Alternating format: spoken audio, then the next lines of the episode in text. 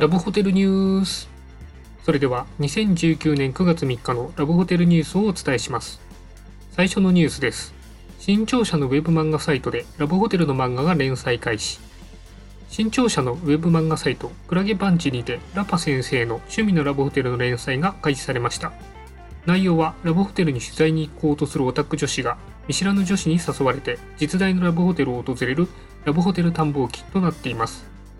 早速第1話では自動車型のベッドのあるホテルが登場しています。また漫画の最後には今回題材となったラブホテルも紹介されていてラブホテルの魅力が十分に伝わる内容になっています。今話題の映画「天気の子」でもラブホテルが重要な場所として描かれておりアニメ漫画でのラブホテルの注目が集まっています。次のニュースです。福岡にあるラブホテルの驚きの空室の伝え方とは？福岡にあるラブホテルホテルマックスさんの壮大な空室の伝え方がネットで話題になっています。なんとホテルから出ているサーチライトが光っている時は空室がありサーチライトが消えていると満室という利用者に非常に分かりやすい伝え方で伝えています。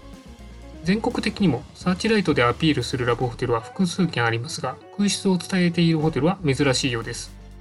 遠くからでも一目でわかる伝え方にネットでは驚きの声が上がっています。以上ニュースをお伝えしました。